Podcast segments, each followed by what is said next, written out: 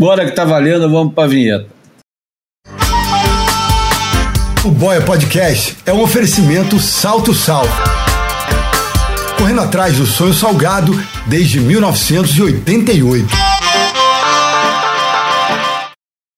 Bem-vindos ao Boia número 232 ou 233, já nem sei mais o número do Boia. Sua mesa de bar portátil, uma ilha de informação cercada de água salgada, ou filosofia de botequim sobre surf e seus afins, líquidos e sólidos. E já tem mais um slogan agora, seus amigos de bolso. Isso é muito bom. O Boia é gratuito e sai toda terça-feira. Apresentado por esse que vos fala, Júlio Adler, João Valente e Bruno Bocaiúva, três surfistas sem alma. Nos avalie na sua plataforma de podcast predileta e se você gosta de nos ouvir, a melhor maneira de contribuir é compartilhando. Siga-nos no Instagram para ver a imagem falada e não deixe de visitar o boiapodcast.com para conferir tudo que fica de fora de cada episódio que você não pode ver, você só escuta. No boiapodcast.com você pode encontrar os links comentados no Boia, ler os textos, assistir os vídeos e comentar o que ouviu aqui, reclamar e etc. Se quiser nos ajudar financeiramente, temos uma campanha no catarse.me barra apoia e temos o é, PicPay. Vai lá no boiapodcast.com, qualquer valor é bem-vindo e sei lá, vai, bota um cafezinho, uma cerveja, um jantar, tudo depende da boa vontade do freguês. O Boia, como vocês sabem, é apoiado pela South to que está completando 36 coleções de inverno, não é brincadeira não. E hoje a gente trouxe o Maurício Fagundes para falar um pouquinho da South to South, porque a South to South é uma marca de guerrilha que está há um tempão no, no mercado e ao contrário de empresários que são amplamente conhecidos porque tem facilidade em se promover ou até muita gente curiosa para conhecer e, e, divulgar em troca de favores, sempre é bom deixar claro isso. Então, o Boia hoje resolveu conversar com o Maurício para entender. E eu primeiro vou dar as, as boas-vindas e depois vou começar com as provocações. Bem-vindo, Maurício. Como vão as coisas? De onde é que você está agora? Beleza, Júlio. Pô, João, Bruno, obrigado pelo convite, pela oportunidade. Cara, tô no sul da Bahia aqui, tocado no Secret Spot. Estou aqui agora e, pô, só ouvidos e com o prazer de participar aí do, do Boia. Independente de ser patrocinador ou não, sou ouvinte e fã, né? Há muito tempo. Parabéns, vocês são demais. O trabalho que vocês fazem é show de bola e eu me identifico muito. Por isso que nós estamos juntos. Sabe que no Não fim é pra do boy. nem pra ficar rico. Sabe que bem no finalzinho do boia, para quem escuta até o fim, a gente tem uma rúbrica que chama Secret Spot GPS, em que quem vem aqui tem que contar onde é que é o seu melhor, o seu Secret Spot preferido e dar a indicação de GPS para chegar lá. Caralho, é, eu acho que nunca cheguei até o final de nenhum episódio, hein? Valeu, João. Obrigado. obrigado. É, já, já ia me despedir agora, cara. Falar tchau, valeu. Cara, hoje é difícil, né, cara? Vamos lá. vou dar boas-vindas aos meus companheiros também, né? Por educação. Bruno Bocaiúva, como é que estão as coisas aí no Jardim Botânico? Aqui em Ipanema está um calor de arreganhar. ah, fala, Júlio, João, pô, bem-vindo, Maurício. Obrigado pela presença e digníssimos ouvintes também. Aquele abraço. É, Júlio, aqui em casa é o seguinte: de manhã é sol no quarto, de tarde é sol na sala. Aí agora eu tô de tarde, eu tô no quarto aqui e para poupar é, energia e, e, recursos financeiros eu liguei um ventiladorzinho suave aqui, então tá tranquilo agora, mas a, na sala tá a brasa ainda tá no final. Em com, comparação com isso, João Valente lá em Lisboa tá num belo frio, né, João? Cara, tá uma friaca, gente. Vou contar um negócio. Eu hoje saí na rua de manhã, né? Sete da manhã, sete e pouco da manhã, quando eu tava saindo para ir pro trabalho, quase que eu voltei e liguei pro escritório falando, cara, não, não vou não, tô doente, cara. Mas aí acabei indo. Tá frio, tá frio meu. Olha, hoje, na câmera, na, na câmera do Beachcam, é, eu pela primeira vez vi um fenômeno que eu tô habituado a ver na França é, e no norte de Espanha e ali na, na, na Baía de Biscaia em geral, mas eu nunca tinha visto em Portugal, que é o mar, o mar fumegando, que é uma coisa que acontece é, como, como, como quem, quem, é informado dessas coisas sabe, né? No, no verão, o mar na, no Golfo da Biscaia, que é ali essa parte que pega a França, o norte de Espanha, País Basco e tal, é, a água é quente, né? A água fica quente no verão, surfa de calção e tal. É, e, e, o que acontece? O, o, tempo esfria muito mais rápido do que a água.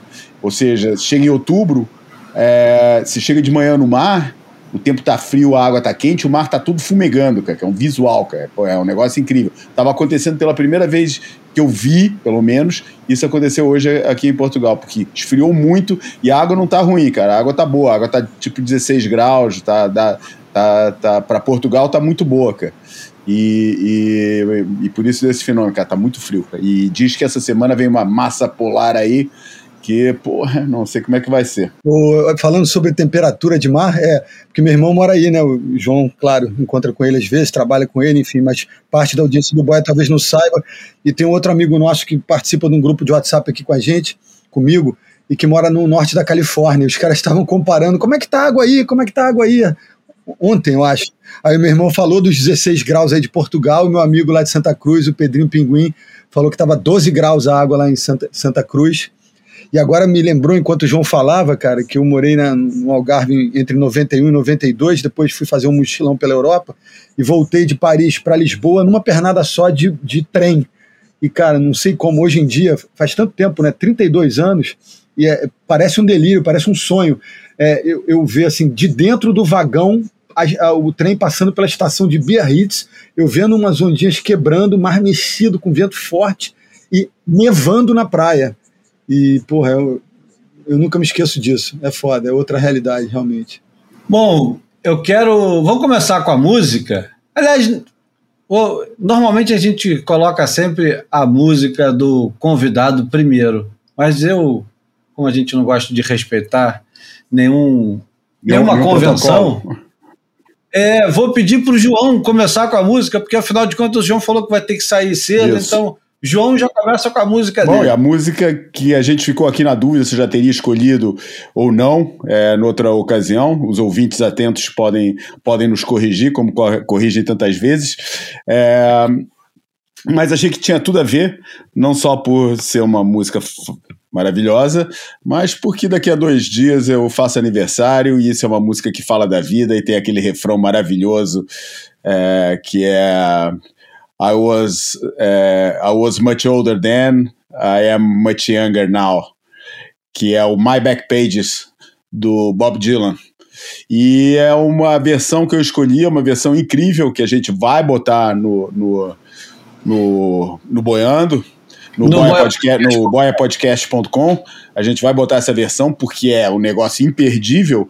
Porque, pô, o line-up da banda é, foi, uma, foi a versão que tocou num, num, num, show que teve, salvo erro, em 92, que celebrava 30 anos de carreira do Bob Dylan. E ele juntou vários convidados, e isso foi uma das últimas músicas, e juntou em cima do palco simplesmente Roger McQueen, do Birds, Tom Petty, Eric Clapton, é, George Harrison, o próprio Bob Dylan e Neil Young. É, escolhe aí o pior e me dá toda. podem escolher, como é o meu aniversário, podem escolher o pior deles, que eu aceito a, a discografia deles de presente. Então vamos de My Back Pages com o Bob Dylan no, na celebração de 30 anos, mas não era 30 anos do Bob Dylan, era 30 não, anos de, de carreira, né? De carreira. Então, e se, tivesse, e se fosse no caso do Tim Maia, ele ia sair com a sua clássica, no meu caso é de carreiras. é.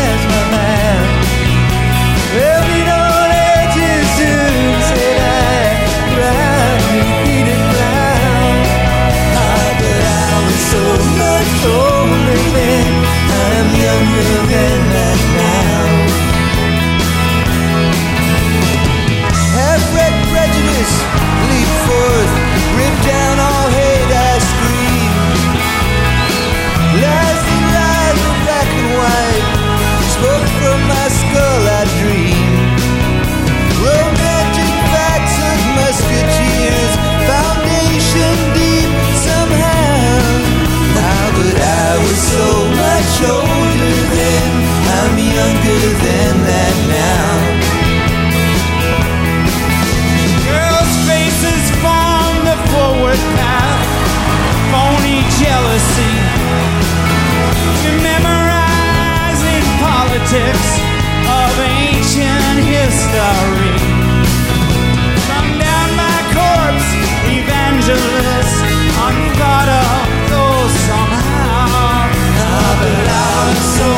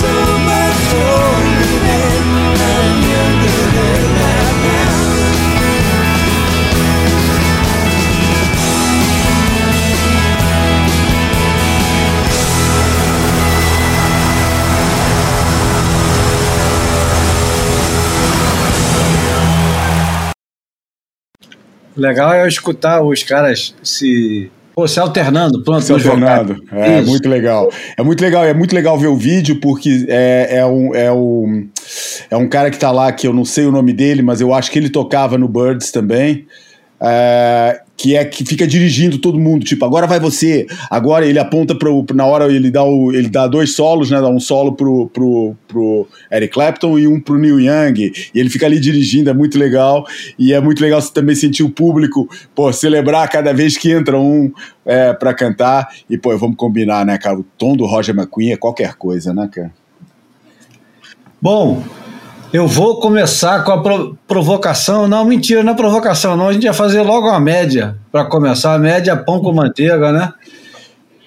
O Maurício, eu fiz essa pergunta para você quando a gente se conheceu e vou repetir agora no ar para ver se você tem boa memória.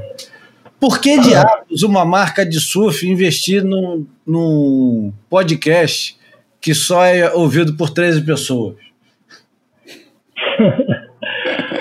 É, é, pô, porque a gente é louco, né? Bom, vamos lá. Porque, pô, 13 puta palhaçada, né? Que você tá com uma audiência gigantesca. Eu faço parte de um dos 13. Segundo, porque, cara, a gente precisa se unir, cara. Eu acho que tá tão, tá tão, as coisas são tão, tão rasas, tão, tão, tanta besteira que a gente escuta para lá e para cá, como se fosse verdade. E eu te falei aquele dia, eu acho que a gente tem que procurar as pessoas que fazem o certo, que, pô, que falam com, com propriedade, que viveram aquilo que, que fazem, e principalmente, cara, eu acho vocês muito cara, muito de, não, não é só surf, aquela coisa de, pô, batida, valeu, meio ponto, não valeu, ficar discutindo a onda. O negócio tá meio cansativo e essa parte cultura, pô, cinema, música, surf, clichê, né? Comportamento. Cara, sou, sou fã de vocês. Eu acho que vocês passam o, o lifestyle, cara. Da gente, que a gente tenta. A gente vive isso, né? E tenta passar isso. E eu acho que é, nada mais nobre de eu poder estar junto de vocês. Eu me sinto honrado com a minha marca poder estar junto de, do podcast do Boia, que, pô, ela representa, é isso, cara. Eu acho que tem, tem uma sinergia, uma afinidade com aquilo que a gente acredita e que está que tá se perdendo, né? A gente tenta recuperar. Eu acho que a galera com mais idade, assim, dos, sei lá, dos 40 aos 60, 70, eu acho que se identifica muito com o que a gente, com o que vocês falam aqui, e a gente tem uma missão de passar isso, cara. Então, assim, é um jeito de, de eu estar tá apoiando, primeiro, vida longa ao Boia, eu, eu acredito que a Salt Salt também apoiando o Boia, eu acho que o Boia, eu te falei isso no dia, eu acho que o Boia, puta, merece, eu acho que estava demorando, não sei porquê, acho que tinha mais gente que tinha que estar tá apoiando vocês, né? Vocês são muito bons, vocês fazem é isso. É, é dar voz e poder ajudar de uma pequena forma para vocês continuarem, cara. A gente precisa, a gente precisa passar isso. A gente precisa, a gente precisa dar vida longa a esse nosso lifestyle e é isso, cara. Do jeito que vocês fazem, eu acho perfeito. Não massificando, falando só de competição. Vocês são muito bons de história, de data, música, é isso, cara surf nunca foi só surf, né? Então, pô, é isso. É uma, eu sempre lembro do Bruno falando quando ele sentiu o surf pela primeira vez, não sei, me corrija aí, Bruno, se eu estiver falando besteira, mas pô, em Teresópolis, num vento, numa. escutando o Sultan of Speed do, do Dire Street, é isso, mais ou menos. É, é, é, é Petrópolis, mas tá, tá por aí mesmo, Santos of Swing. É, então, é isso, Santos of Swing, é isso. E é isso. É, vocês, até no, no, episódio que vocês falam muito pouco de surf, é surf. E, pô, é, é sem, sem, sem campeonato ainda, essas putas nossas essas ausências de, de campeonato relevante, às vezes ficaria sem assunto, cara. Vocês conseguem. E fora que, pô, o podcast, né, tem um monte agora, mas pô, tá todo mundo ali no carro, escutando, é, vocês brincam aí, lavando louça, mas é isso mesmo, cara. Eu escuto muito no trânsito. Pô, São Paulo é foda. Toda hora tô no trânsito e, cara, sempre antes de, de, de patrocinar, de estar tá junto, era isso. Escutava, entrava e meia hora, às vezes, depois escutava mais meia hora, depois demorava quatro, cinco dias para acabar um episódio e ficava amarradão, né? De estar no trânsito, poder escutar alguma coisa que a gente tem a ver e aprender, né? Aprendi, aprender sempre, meu, Júlio Júlio bate nessa tecla, pô, eu vou fazer aqui o, o meu testemunho que o boiapodcast.com, cara, porra, quanto, quanto filme não foi resgatado ali da minha lembrança e som que eu nunca conhecia, que eu aprendi, fui lá buscar e gostei, hoje faz parte da minha playlist, enfim, vocês são essenciais, carajo. Bom, muito obrigado pela tua participação, Maurício, aos nossos ouvintes. Semana que vem a gente está aí de novo. depois da música, depois desse testemunho, né? Vamos É... Olha, essa, essa, semana, essa semana a gente tem um, um fato que, é, sem nenhuma coincidência, precisa ser conversado aqui no Boia, porque uma das surfistas mais. Eu não vou falar aqui melhores surfistas, porque esse negócio de melhor ou pior é, é tão subjetivo quanto o julgamento de campeonato e cada um tem suas predileções, mas a, a Kelly Muniz é uma das surfistas mais interessantes do mundo. E não é à toa que ela é uma das maiores é, ela é uma das mais populares do mundo. Acho que das dez maiores contas de, de surfistas, ela tem uma das contas mais populares, com mais interação, independente de, de grandes estrelas do surf competitivo profissional. Ela é o, uma estrela que foi, apesar de ter uma carreira competitiva é, bem sucedida, nunca foi a, o principal dela. Ela é filha do, do Tony Muniz, irmão, irmã do Josh e do. Como é que é o nome do outro mesmo? Smith. Sete Muniz. E, porra, nem sei quantos irmãos eles têm, é uma família gigantesca. Ela é uma mulher linda, e não apenas linda, ela tem um estilo que é uma coisa encantadora dentro e fora d'água. E ela, essa semana, semana passada, fez um, um vídeo porque ainda por cima ela tem essa preocupação, como o Dan Reynolds sempre teve, de produzir coisas que não parece que é uma coisa qualquer, que ela pegou o telefone e fez uma selfie e saiu dando o, o, o recado dela. Ela filmou muito bem, podia ser até uma cena do filme do Wes Anderson, bem centralizado, num belo sof numa bela poltrona em casa. Ela meio que agradece a Roxy pelo tempo todo que ela é, surfou como patrocinada. E aí, num determinado momento, o cara do outro lado da câmera, que propositalmente já foi combinado, pergunta assim: mas e, e o que mais? E aí ela desce a lenha no mercado atual das, no mercado atual não porque eu, eu, tá, eu seria muito limitador falar que é o mercado atual mas ela desce a lenha no grupo que hoje é dono de algumas das grandes marcas e que já fizeram parte do nosso imaginário, Billabong, Quicksilver, Bruno e João, se quiserem ajudar, e Maurício também pode ajudar, que eu não lembro de todas as marcas. Ruka. Ruka. É, principalmente. É, Element. É, enfim, uma porrada de. DC. E ela, e ela desce, ela desce a lenha, mas numa elegância, ela diz que foi oferecido a ela um, uma redução de 90% do salário dela. Ou seja, se ela ganhasse mil pratas, ela ia passar a ganhar 100 pratas. E, e ela falou, porra, em nome de todas as surfistas que eu represento, e sem pretensão nenhuma, ela falou, eu, eu não aceitei. Eu não aceitei porque se eu aceito, eles vão fazer isso com as meninas que estão vindo, vão fazer isso com um monte de gente. E eu me recusei a aceitar. E ela passa a falar um pouquinho do caminho que essas marcas escolheram, que é cada vez mais. E aí o Maurício vai entrar agora com a Serra Elétrica, porque tem um livrinho, tem um livrinho que todo mundo fala assim, poxa, você devia ler aquele livro que o autor da o, o dono da, da Patagônia escreveu, todo CEO deveria surfar. Até o Ivan Martins, ah. da WSL, já recomendou, aliás, até dizem que plagiou um texto né, para fazer essa recomendação. Todo CEO devia surfar.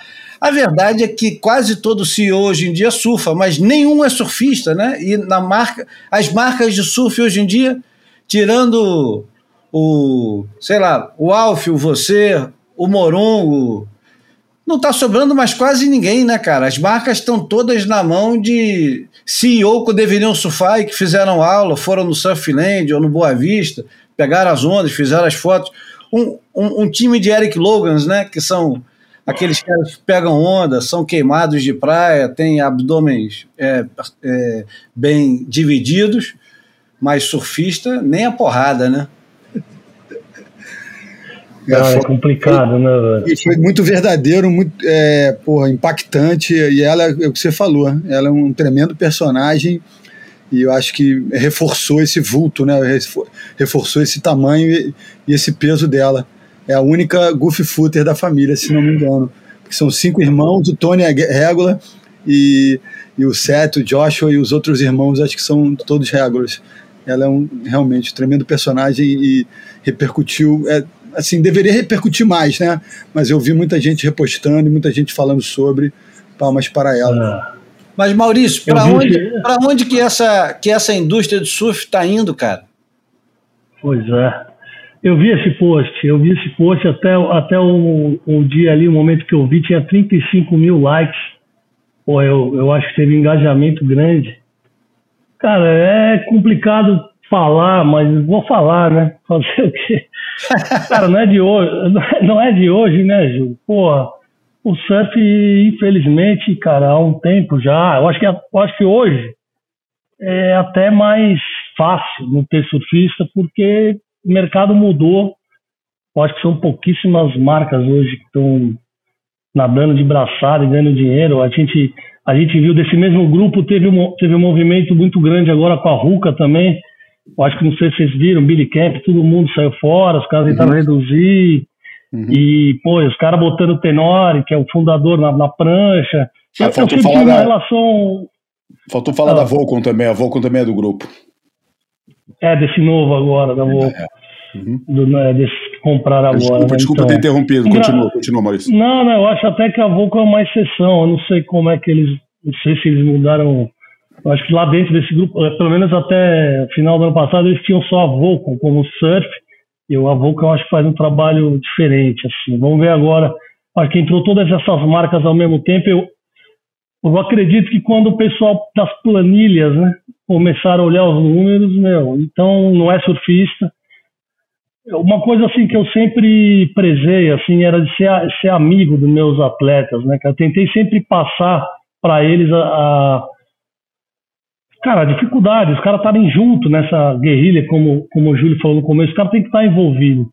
Então, às vezes você faz coisa, cara, que você ama o surf, né? Então você é surfista, você sabe a dificuldade.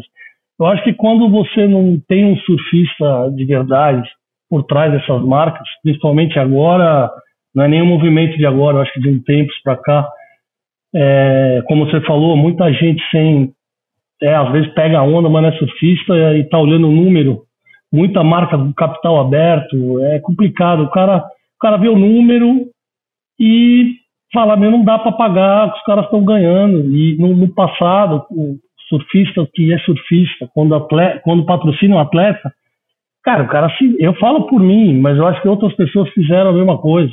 Cara, deixa, deixa de pagar a faculdade da sua filha para pagar a inscrição no QS de um atleta seu, entendeu? entendeu? Foda-se a planilha. A gente é surf, A gente é isso que a gente vive, é isso que a gente acredita. Então, hoje eu acho que né, é difícil falar para você, mas eu eu falaria assim, ó, o mercado está com dificuldade, tá? Mundialmente, eu acho, tudo está na cara. E os caras viram a planilha, porra, aí, infelizmente, o cara que analisou a planilha, quem é Keila Moniz na fila do pão, e o que, que eu vou fazer agora, entendeu? Só que isso as marcas, né? Essas, né? Eu acho que acho que essas marcas maiores já estão fazendo agora, faz tempo com, com o CEO, faz tempo com, com administração profissional, entre aspas, com capital aberto, e se perdeu o DNA há muito tempo, né, cara? O feeling que a gente fala tanto. E o mercado ficou gigante, minha opinião, humilde opinião, os caras né, fizeram um mercado de um tamanho que ele não não se manteria muito tempo, estava na cara. E, pô, agora com, com esse advento aí das mídias sociais, que é tudo tão, tão rápido, tão, tão sem profundidade, cara, é difícil. É, os caras não perderam o valor, né? Eu lembro que, pô, quando eu era adolescente, eu pegava um ônibus para ir numa surf shop para sentir cheiro de parafina e roupa de borracha. Era glamour. A gente vendia um lifestyle. E é difícil, cara. Hoje o cara que não sabe, porque o surf virou para esse pessoal, né, cara? É, desculpa eu falar, e de, repente tem gente que está escutando, não, tô de, não é um demérito, eu acho legal o cara ter começado a surfar por outras razões hoje em dia. É, com o advento de 50 mil aplicativos de previsões, 50 mil facilidades para fazer uma surf trip, piscina com onda, e o cara faz aquilo às vezes até como uma atividade física, alguma coisa. Não tem. A gente tentava passar aquela história de, né, porra, aventura, embalar a prancha no cobertor, cara, fechar com fita crepe, pegar um ônibus e vamos ver se vai ter onda dos amigos. Aquilo, aquilo era muito contagiante, né, cara? E se perdeu E quando você não tem um surfista atrás de uma marca, que ele só vê o número, cara, qualquer coisa abala e o surfista sofre. Assim como eu acho que não, o surfista como um todo, né? O evento, escola de surf, aquele cara que tá lá, às vezes é um ex-surfista profissional, tem a escolinha, e hoje também o cara tá, ninguém tá dando muito valor, que do lado tá dando aula ali um cara também que não foi nada. Às vezes o cara não tem nem condição. Cara, eu na praia que eu pego onda há uns 3, 4 anos atrás, eu vi uma escolinha de surf com o professor, ó, a onda era mais direita, o cara empurrou o aluno para esquerda, na contramão. Eu falei, pô, você é pro... falei pro cara, pô, você é professor, meu irmão. Você está ensinando. Não dá nem para brigar com o cara que veio na contramão. O cara, o cara dropou no rabo e veio pro pico. Sabe como é que é? Já rabiou e veio para dentro. Só que o professor que empurrou. Aí você fala, meu, é difícil, cara. Então, me perdi aqui um pouco na sua pergunta, mas você falou para onde vai, né, cara? Né, Júlio? Não é isso? Para onde vai? Qual é a É para onde vai? É para onde Eu vai. vi também que o- os irmãos Gudauskas também, eu vi que foram desligados da Vans, mas fizeram um depoimento bacana. É, teve esse movimento da RUCA. Eu acho que tem um movimento. As marcas ficaram extremamente gigantes e hoje estão analisando o número. E, cara, para onde vai? Eu sempre tento enxergar o copo metade mais cheio, otimista.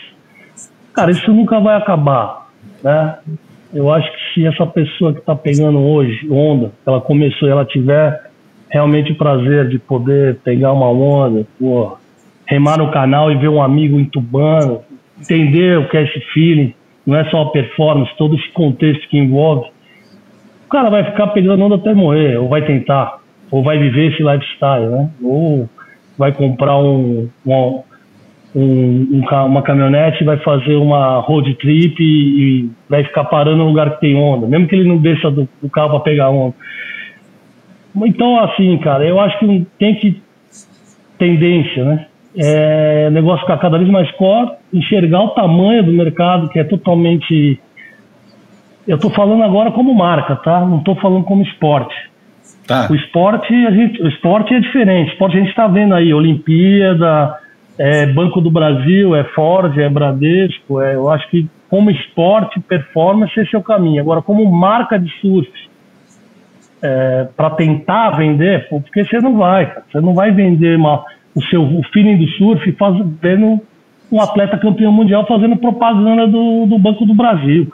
É, não é isso que vai passar. A marca do surf hoje, ela enfrenta um desafio absurdo, né? Porque antes, né? Eu, eu infelizmente com a Salt Salt, quando o mercado estava bombando, estou falando de Brasil, década de 80 e 90 principalmente, começo de 2000, eu tinha dificuldade porque o mercado, porra, tava bombando, mas os caras só, consumidor queria marca gringa. Era aquele período que, porra, tudo que vem de fora é melhor. Vocês sabem que eu tô, o que eu tô falando, né? Tinha até um preconceito com marca nacional, com tudo que era nacional, na verdade. E tava bombando. E depois que, que porra, muito, o, o, então estamos aqui até hoje. Agora o mercado não bomba tanto assim. Algumas marcas dessas que não são dirigidas por surfista acabam fazendo, no meu, no minha humilde opinião, porra, besteira. Às vezes patrocina um atleta porque ele vai entrar no Big Brother, ou patrocina um atleta porque ele tem milhões de seguidores. E às vezes é uma marca que tinha que estar nos ajudando a vender o lifestyle. O cara está atrapalhando, né? Fica por perdido. E é isso, cara. Então somos todos vítimas de um processo que eu não me coloco nessa, me coloco só como vítima. Então eu fiz nada errado, só, só não peguei a parte ruim agora. Mas quem estava com a bola na, na, mão ali, no momento que podia falar, olha eu sendo romântico aqui, falar não por dinheiro e vou levar, vou levar minha filosofia a sério aqui, meu conceito, os caras não conseguiram, né? Falar não. E hoje é isso, cara. Os caras foram vendidos, os caras compram lá uma empresa com 12 marcas no, no pacote, chega um cara lá formado em Harvard, olha as planilhas, o cara sabe onde é a praia, olha o número e fala, meu, esses caras estão ganhando muito, estão vendendo pouco. E aí vai tudo. É isso, cara. O cara não quer saber a história daquela Muniz, ela entrou 17 anos, era Roxy era o sonho. O cara nem sabe o que é, que é isso. É número. Eu, vou- eu vou- eu, eu, eu- eu é tenho uma história para contar sobre, sobre esse, esse momento do, do surf. Foi, foi há mais tempo, foi há uns 10 anos atrás, é, e foi na entrada da primeira galera que, que entrou para tomar conta da, da Quicksilver, da Napali, que é a Quicksilver Europa, é, depois da morte do, do Pierre Agnès. E acho que os caras estavam lá, né, vendo exatamente falando que o Maurício falando, vendo planilha, né? Daí os caras chegou uma hora que eu não vou contar, não posso contar é quem me contou essa história, que era um cara lá de dentro. E o cara falou que olhou assim, é, quem é esse Gary Elkerton aqui? Ele falou, é, ah, é, é, ele é, é, foi vice-campeão mundial. Porra, que bom, cara. A gente tem o vice-campeão mundial com a gente e só paga 3 mil euros por mês pra ele. É, pô, quais são as chances dele no próximo ano? Os caras falaram, não, ele, ele tá aposentado, ele foi, ele foi vice-campeão mundial nos anos 90. Nos anos 90. Eu falei, ah, é? Então o que, que ele faz? Não, não faz nada. Ele não, não, não faz nada. Ele representa a marca. Porra, esse 3 mil euros de repente ficou caro pra caramba. É, E foi embora, e foi cortado assim essa história do corte do Gariel. E eu imagino o cara olhando a, a, a foi, porque que o Pierre Agnès era um cara do surf, né, cara? O cara era muito surfista. Então o cara via surfista sem emprego, ou sem, sabe, pô, se era lendário, esse de coisa, pô, o cara ia lá botar pá. Porra, não vai ficar aí não. Chega pra cá, vai entrar aqui, vai representar a marca. A gente manda você pra uns eventos, assina uns autógrafos e toma aí, 3 mil, 3 mil dólares por mês. Não tinha um, não É. tinha um verão é, é, na França que você não tivesse meia dúzia de estrelas dos anos 70 e 80 da Quicksilver passeando pela França. Eu estou falando do tetracampeão mundial Marquinhos, estou falando do Rabbit, estou falando do Jeff Heckman, que já foi dono da Quicksilver, mas que não era mais e que estava sempre por lá. E eu, a Quicksilver sempre teve essa vontade. Aliás, o, o Mickey Dora morreu puto com essas marcas e puto com os é, ex-colegas, né? Ou colegas, é, pelo fato dos caras continuarem a vida inteira é, pendurados nessa marca. E ele mesmo recebia dinheiro da Quicksilver. Volta e meia ele ia lá e falava: e aí, compadre, como é que é? Vai pingar um qualquer aqui na minha, na minha conta ou vai ficar ganhando dinheiro com a minha imagem, com que a gente, tudo que a gente fez com o surf e não vai botar nada de volta? Eu, eu acho que tem uma conta para ser paga aí e essa conta não dá para simplesmente falar que é. Acho que isso é um fundo perdido do surf, cara. Não tem jeito. Esses caras aí, eu acho que isso é um, um fundo um fundo perdido que é para manter a identidade. é isso. E eu acho que aproveitaram. Ah, porra, eu acho que nesse, nesse, nessa. Você tá falando desses caras aí, Gary Elkerton, pô, e todo mundo que passou. Eu acho que ainda faltou aproveitar mais para a função dentro da empresa. Eu acho que é legal, Legend, deixa o cara lá, vai representar, o cara é. O cara é, representa a marca pro resto da vida. Você, você, não, você vai olhar pro Tom Carroll até morrer, você vai, vai ver a Quicksilver, não vai ter jeito. Os caras são a marca. Mas eu acho que teve a oportunidade de ter posto mais cara desse dentro das companhias, né, cara? A gente sabe de alguns casos que teve, mas isso eu acho que, puta, faltou, cara. Os caras tinham muito a agregar. E voltando aqui para falar um pouco do Brasil, um pouco do, da história e um pouco também do dessa história de ah, não tem que ver planilha. Lógico que no final tem que ver, senão a gente não estaria vivo hoje aqui falando. Mas o amor sempre, a razão às vezes ficou em segundo plano, né, cara? A emoção fazia acontecer. Então, assim, eu, eu sempre, eu vejo, eu, eu, eu sou um cara que sei enxergar e sei valorizar. Então, pô, eu vejo lá o Alf quando trouxe o Hang Luz em 86 para Joaquina. Pô, você acha que ele tava com planilha, cara? Eu lembro que eu, eu tava lá, cara. Eu, eu acampei lá com 16 anos nas dunas da Joaquina, cara. Pra ver lá o David Macaulay com aquele biro, biro, biro dele pra lá e pra cá. Deu alta zona. E, pô, eu via lá os caras de ônibus, chegando os gringos pra... Fez planilha, só que o cara fez história. Quando ele levou o Hang Luz para Noronha, fez história. E eu, humildemente aqui, do meu tamanho, tenho uma história para contar também, que eu tive uma oportunidade de fazer na época da ASP duas etapas, uma etapa em 2010, cinco estrelas, em Santa Catarina. E eu lembro de reunião com os caras, pô, tava lá o cara da cerveja, o cara do, do dinheiro do, do, do governo, e os caras falaram, não, vamos ter uma etapa, tem uma data, nós vamos fazer. Né, qual seria o palco para fazer? Joaquina, Mole, Vila. E eu falei, pô, eu faço se for no Farol de Santa Marta. Os caras deram o pulo da cadeira e falaram, bom, então eu tô fora. O Farol de Santa Marta não tem nem, não tem nem internet, cara, na época. Isso foi, foi em 2010. E, velho, foi uma puta de uma história legal pra caralho. Quem tava lá, velho, se vai lembrar pro resto da vida, deu um Cardoso gigante. O palanque, a estrutura toda montada no meio do Cardoso. Os caras tiveram que fazer as baterias no canto esquerdo para entrar no canal. A gente fez o. o no fim, o- os juízes ficaram numa casa, num condomínio que tinha no canto esquerdo, no terraço do quarto. os caras embaixo fazendo churrasco. Cara, uma história que os gringos chegavam.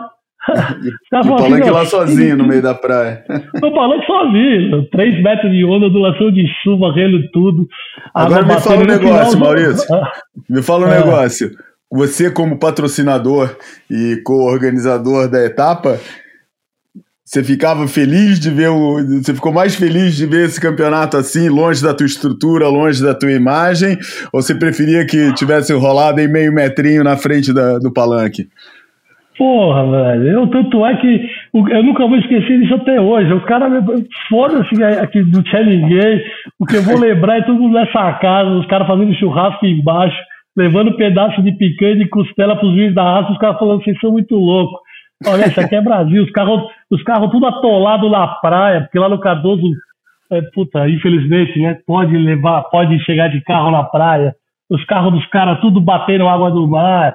E no fim, cara, no fim, os- eu lembro até hoje, cara, os caras estavam numa. Era época da tainha, tava ruim de pesca de tainha. Os locais foi uma briga para conseguir pôr a data lá. Os caras no final. é, rolou uma puta pesca da tainha. Lá os caras, a população local de pescador pegou tainha pra cacete. Eu lembro que nós fizemos uma festa lá, cara, um churrasco com esse tambor de óleo. Assamos, meu, não sei quantos quilos de tainha para todos os gringos, pros juízes. Os caras falavam, onde é que nós estamos? Os caras são loucos. Então, para quem tava lá, foi histórico. Eu acho que, pô, eu- me, me, me, me emociona até hoje falar dessa história. E levamos, levamos, levamos, levamos a sinal de internet para o Farol de Santa Marta por, por, por causa desse evento, que na época já estava começando, pô, isso foi em junho de 2010, eu lembro muito bem que já estava começando esse movimento de, pô, não faz mal quanto tempo, quanta gente tem na praia, o que vale é quantas pessoas vão estar assistindo. A internet era importante, então a gente levou, ficou lá até hoje. E você vai lá, cara, tem cara, pô, já passou 13 anos, às vezes eu vou lá, tem cara que me abraça e fala, pô, obrigado pelo que você fez aqui. O- foi uma história, botou Farol de Santa Marta no mundo, gringo, cara. Pô, então, essa- essas coisas, velho, é que fazia a gente ser diferente. né? Que no final é o cara que vai, que eu sempre falo, cara, o cara vai comprar sua camiseta, é, tem que ter uma história por trás, velho. Senão é um pano, uma tinta. Vai ter o de 5 real de, de baratinho e vai ter o de, de 1.500 em Milão, da Itália. Mas o que, que você vai contar? Você tem que contar a história. Esses caras pararam, ficaram focados em, em performance, na minha opinião. É, aquela, pô, pô, que é igual você falar assim pra mim, pô, você lembra do, do primeiro Quicksilver em Gillette? Histórico, aquele. O primeiro, o do circuito. É diferente o cara falar, pô, ah, o, Laca, o Lacanão com 50 mil pessoas na praia e meio metrinho. Então, infelizmente, teve um monte de erro, massificou e eu acho que vai ter que dar um monte de passo para trás, um monte de passo para trás. E aí uma empresa desse tamanho, uma marca desse tamanho, é difícil. Aí tem que ter, tem que ter atitude polêmica. Vai lá.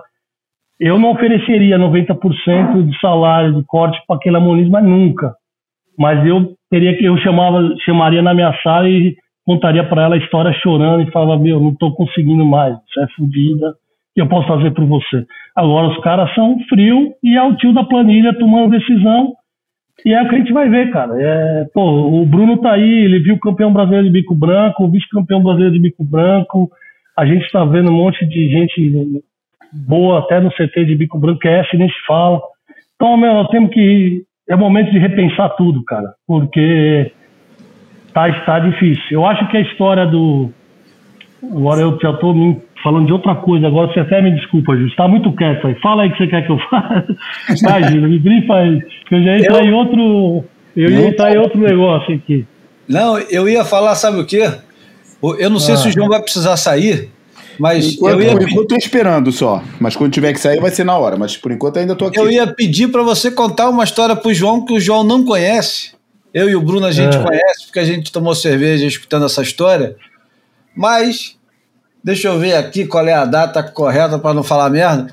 Em 2007, a notícia que saiu no Waves era South to South invade a Europa. E eu queria que você contasse essa história, porque em, em 29 de junho de 2007 você estava inaugurando uma loja da South to South na Inglaterra. O João não faz ideia do que é isso, e nem os ouvintes. Cara, isso foi uma história muito, muito louca e muito legal, cara.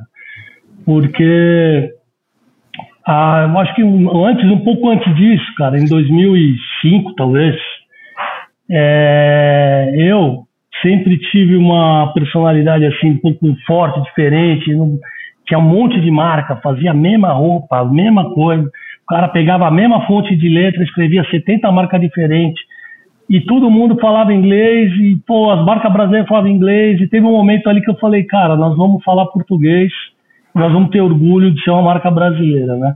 É, respeitar a história, nunca vamos ser igual, nem queremos ser, não é nada disso. Mas por que não respeitar a história, mas falar português, ter orgulho de ser uma marca brasileira? E aí foi uma, pô, lógico, foi uma briga, como você falou, sempre foi guerrilha. Fizemos campanha com o hino nacional, fizemos campanha, todas as nossas camisetas tinham etiquetinha do Made in Brasil. E, pô, toda a minha. Meu, quando eu fazia míticos representante, eu falava, minha, nós somos brasileira. Eu cheguei a fazer uma camiseta, cara. Agora, vocês- o Bruno é bom de, de- Isso na minha época mais xiita, hein, meu? Não- pelo amor de Deus, não me põe, não põe no ar isso que eu vou falar aí, Bruno. Ô, Júlio. Já é. um- não sei se já é. Os caras. é, você lembra? Eu não sei se foi o Andy Arias, não sei, cara. Os caras foram recebidos na Praia Mole da Joaquina. Cara, tudo uma puta histeria. Os caras com, com aquela, umas mãozinhas nos palitos, com o número um, sabe? Babando moeda. Eu fiz umas camisetas com o dedo no meio escrito Eu Come Gringo, meu. Eu dei pra 20 caras ficar lá na, na fila, velho. Era muito. Eu, eu falei, vocês vão receber os caras aqui assim, velho. É, era come gringo com o dedo no meio, porque, pô, velho, a gente passou tudo que a gente passou, velho. A gente ia viajar, os caras falavam que, pô, os caras botavam a câmera na gente dentro da loja, chamava a gente de, de maluco, de, pô, nem vou falar aqui.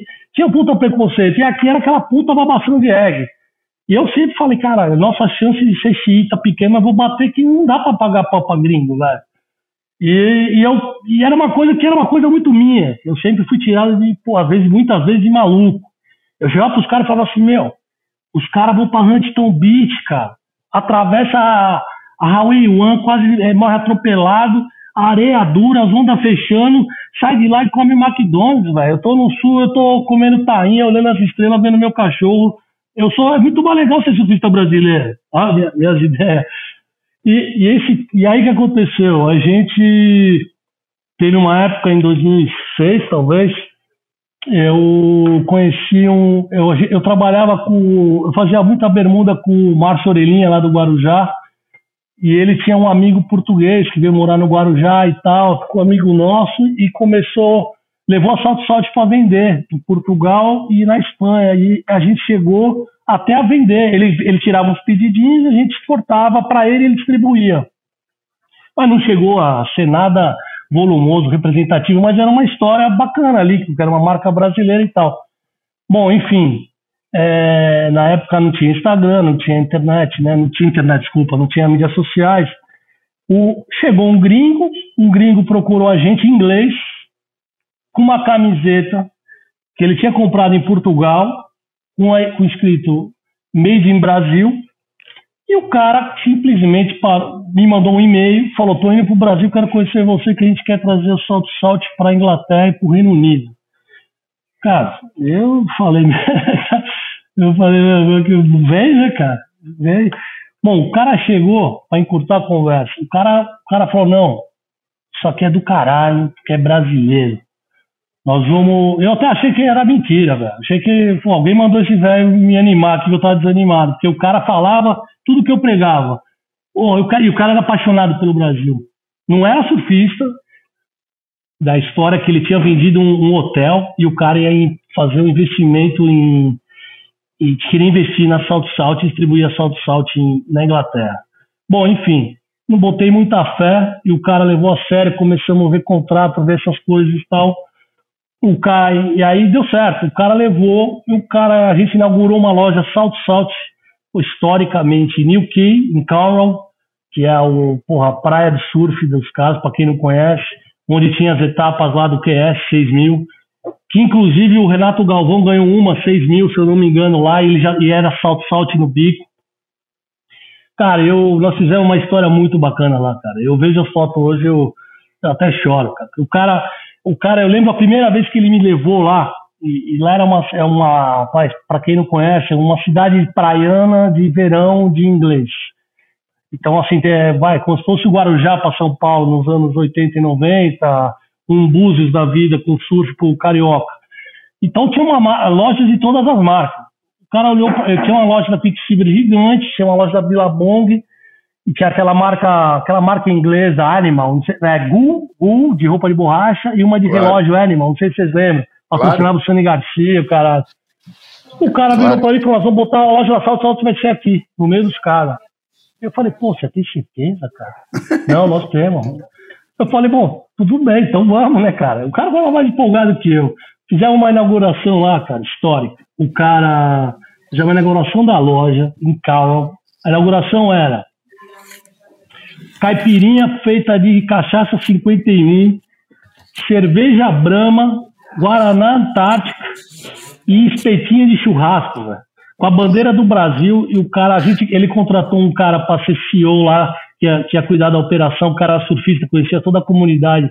Montamos, montamos, é, ele importou uma Kombi, importou uma Kombi no Brasil que já não achava mais lá, na época tinha aqui a Kombi, ele comprou uma Kombi zero, levou para a Inglaterra de navio, trocou lá o. trocou a, a direção pro lado, pro lado direito. Cara, escreveu um monte de coisa da Salt. Cara, foi histórico. E ele chegou a montar mais uma depois, ele chegou a ter duas. Era para ter dez, cara. A história era cinco anos, abrir dez lojas.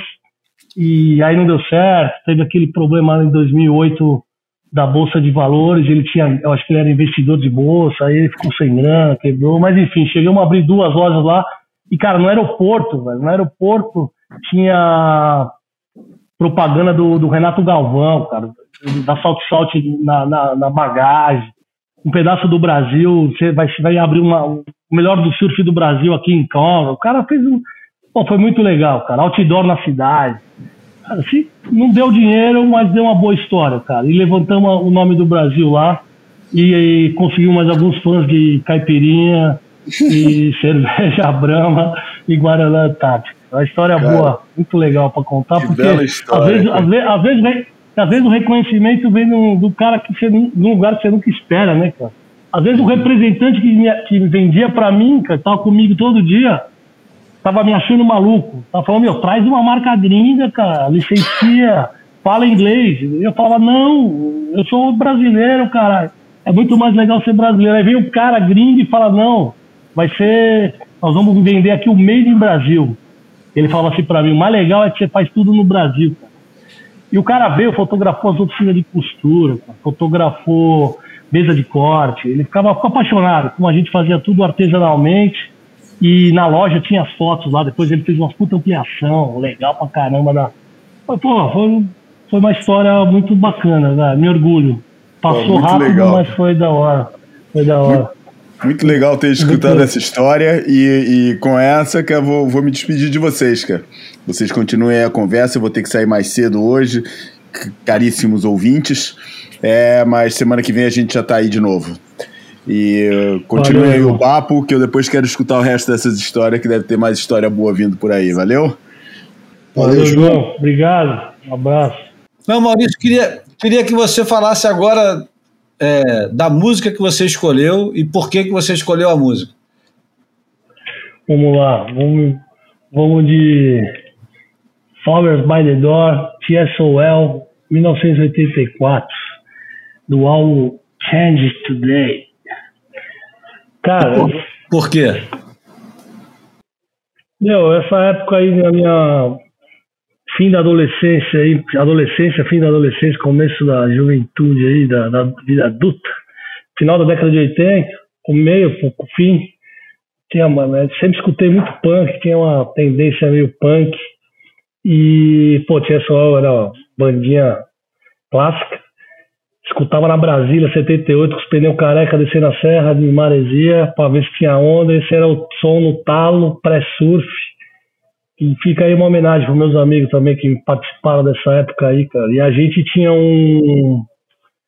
Maresias nessa época tinha um fundo diferente, cara. Menos construção na orla, na, na beira do mar. Tinha, uma, tinha bastante valinha de correnteza. A gente surfava no meio da praia e tinha uma, uma, uma vala de direita, cara, que ficou, parecia fundo cimentado, cara, com a direita perfeita enroscada no canal para correnteza e não tinha jeito de, de sair esse banco, cara. Ficou, sei lá, três, três meses, quatro meses quebrando essa onda e a gente chamava de Open the Doors. Open the Doors à direita, vamos cair no Open the Doors. E esse era o, o hino. É, o hino era, é, era esse som. Então, vamos lá.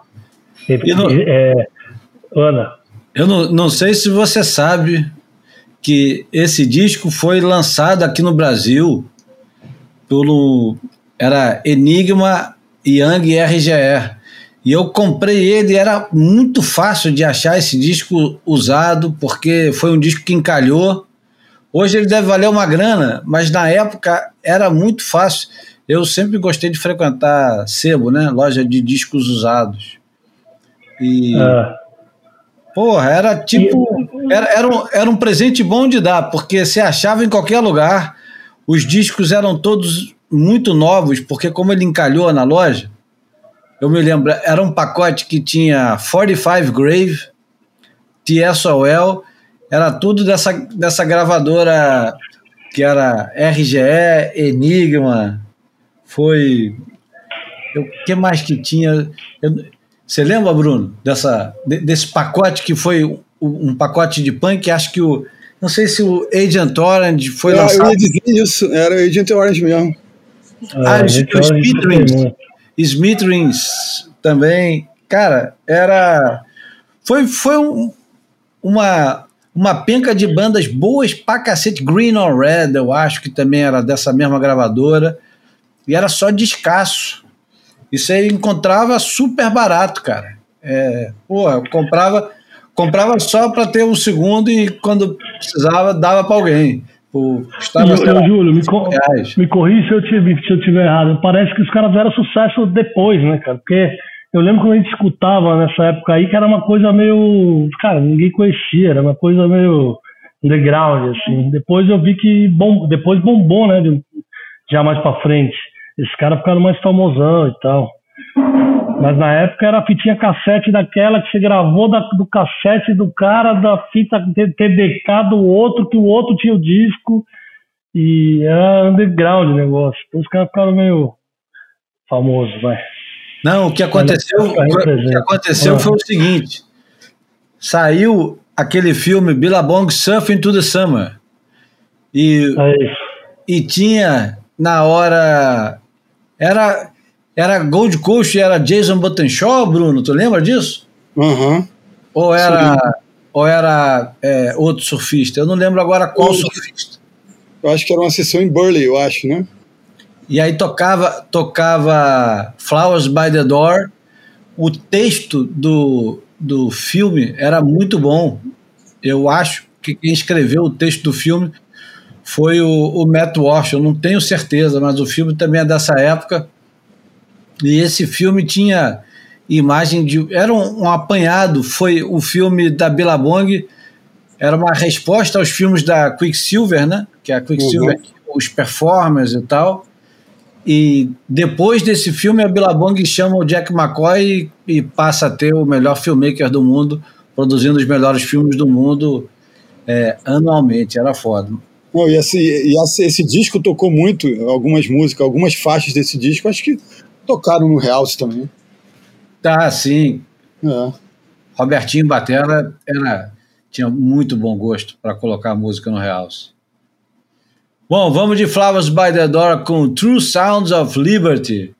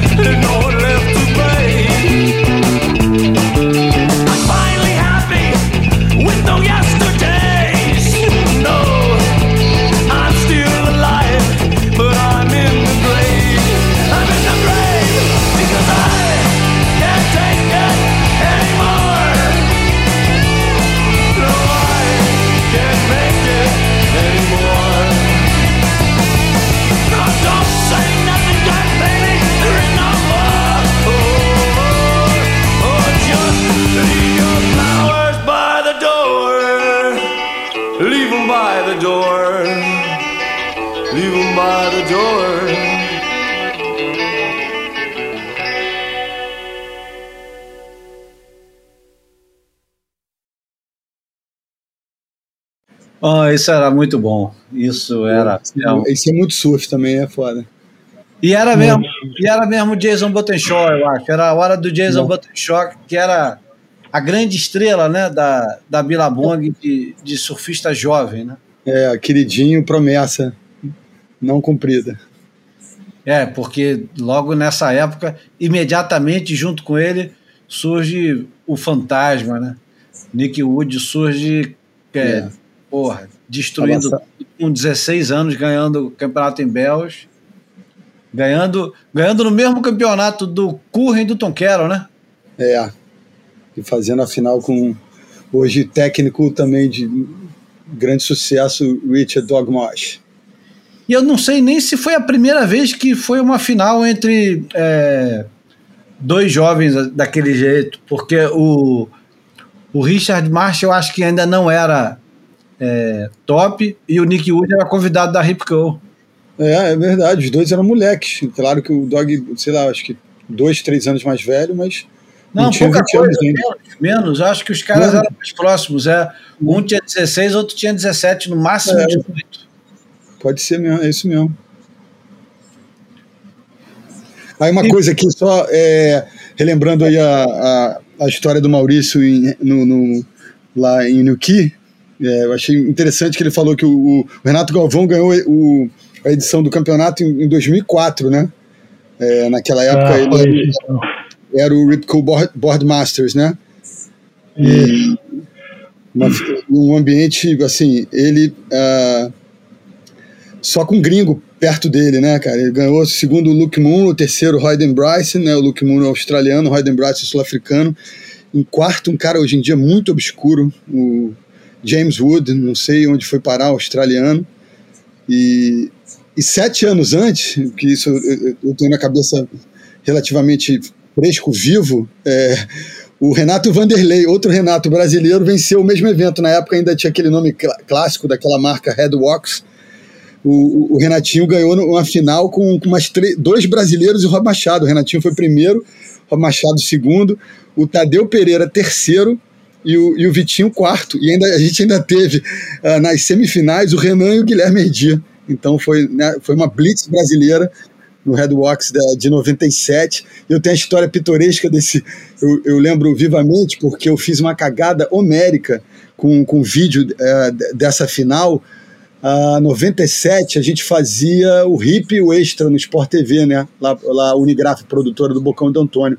Eu era editor de imagem, como o Júlio sabe bem, e acho que um ou dois anos depois o Júlio também contribuiu muito com a gente é, em algumas temporadas em edição de imagem, produção de, de matéria, reportagem na rua. E o simplesmente naquela época ainda tinha aquelas questões de, de sistema de gravação de vídeo é, europeu, é, e NTSC. Isso, isso. E a gente recebia as fitas gringas, eu acho que em, em pau, né? E aí tinha o sistema americano que era vigente, era o NTSC. Enfim, a gente tinha que transcodificar aquelas fitas e na época a gente mandava para o Sport TV, para a engenharia da Globosat, para transcodificar e depois a gente editava, cara. E na hora de editar a minha matéria sobre esse evento, eu goiabei assim largamente e editei sem transcodificação. E aconteceu alguma bizarrice lá que foi pro ar com a velocidade alterada o vídeo, cara. Os cara a, a revisão que os caras fizeram, faziam, furou e foi pro ar essa matéria com a velocidade alterada do Renatinho ganhando o campeonato, surfando mais rápido do que ele já surfava. Então, tem esse, esse conto interessante que acaba de uma maneira meio transversal ligando a história da Salto Salto na Inglaterra com o meu trabalho na época. Ô, Maurício, como é que era mesmo aquele slogan que a gente ia usar na primeira vez que a gente conversou? Tinha a ver com a Brasília, era botando gasolina na Brasília, desde não sei. que era mesmo? É, sei lá o que você ia falar, cara. Eu só contei que o business plan da Ah, o business plan, é isso? Fala. É, o business plan da, da época era encher o tanque da Brasília e comer um PF sábado e domingo. Esse era o business plan do- da marca, velho. Ter grana pra fazer isso. Aí você falou, para, não precisa falar mais nada, nós vamos fazer um. É isso que a gente vai escutar.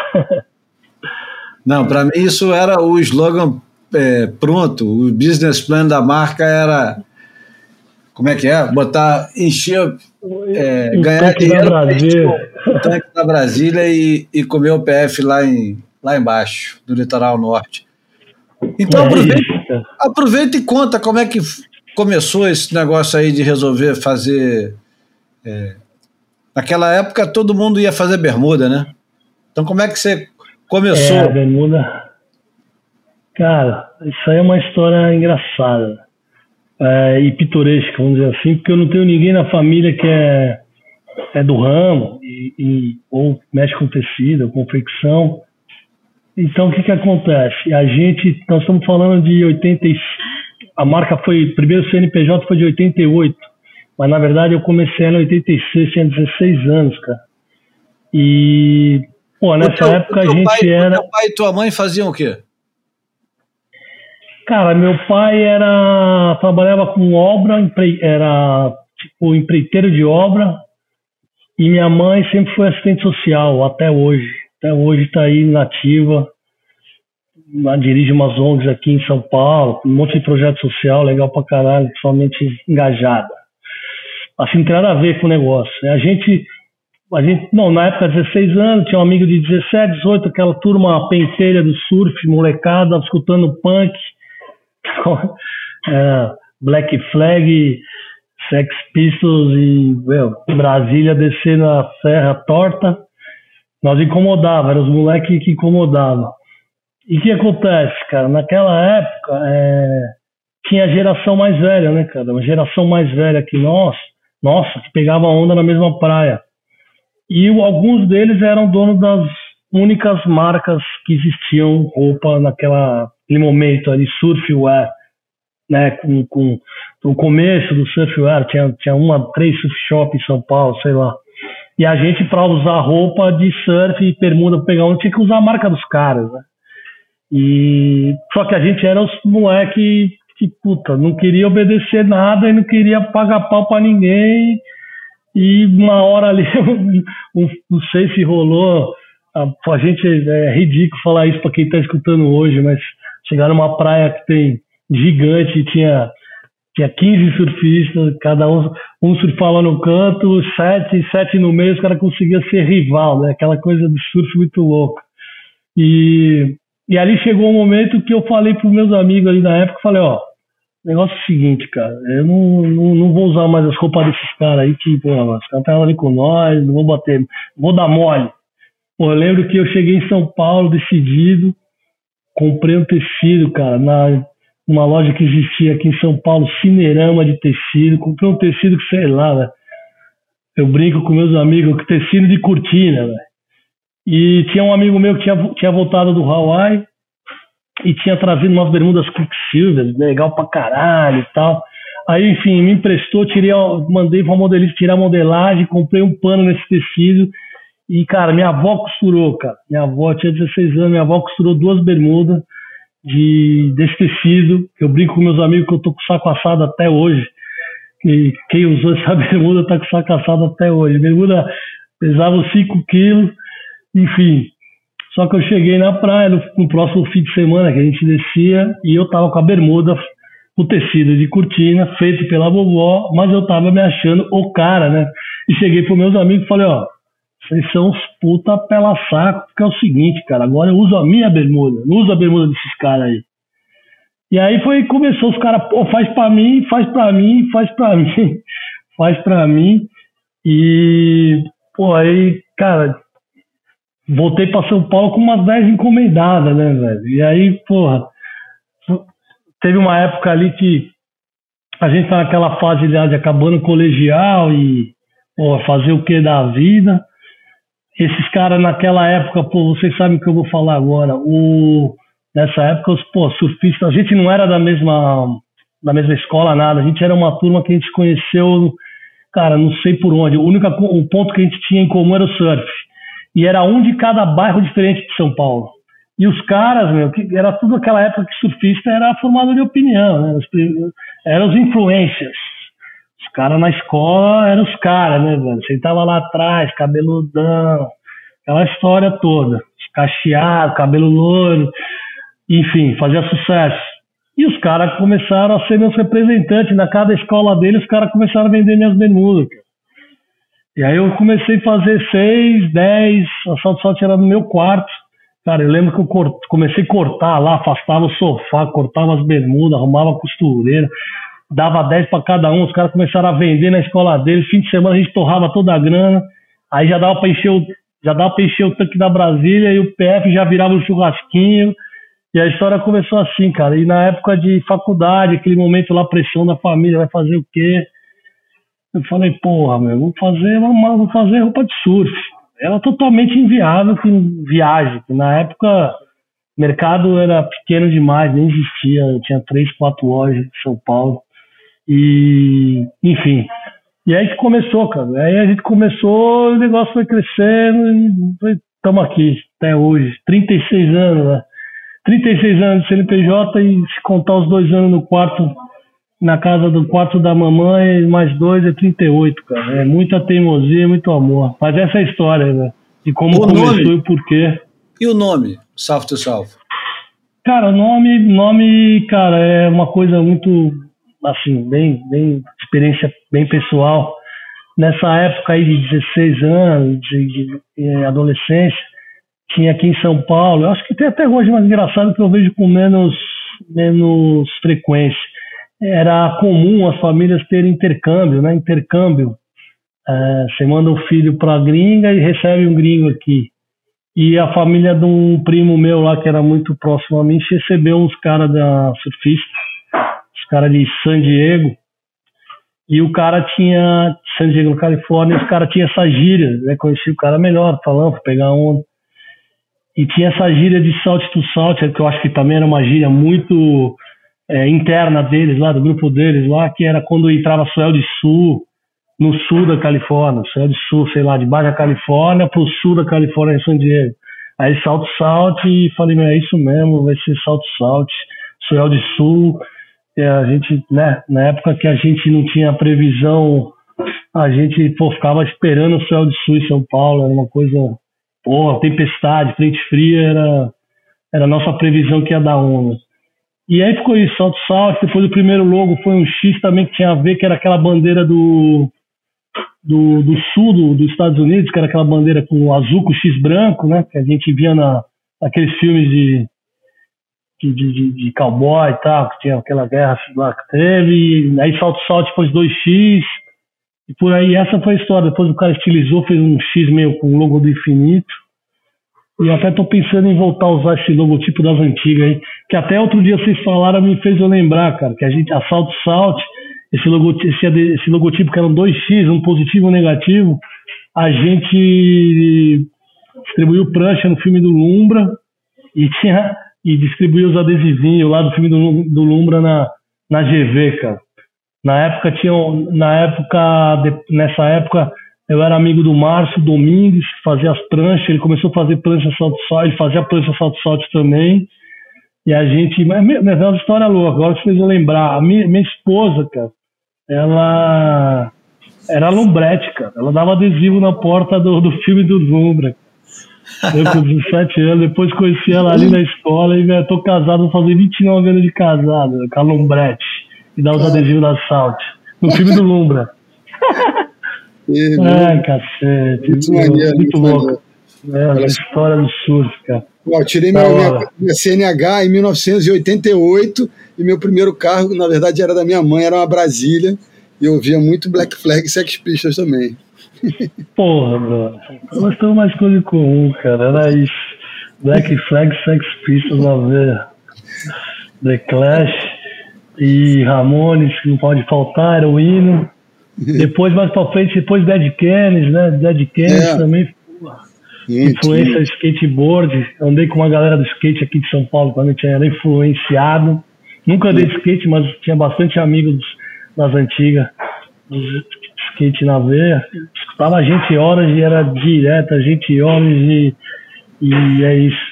The Flag, é Black Flag e, e bate-cabeça e moche e contra a cultura na veia.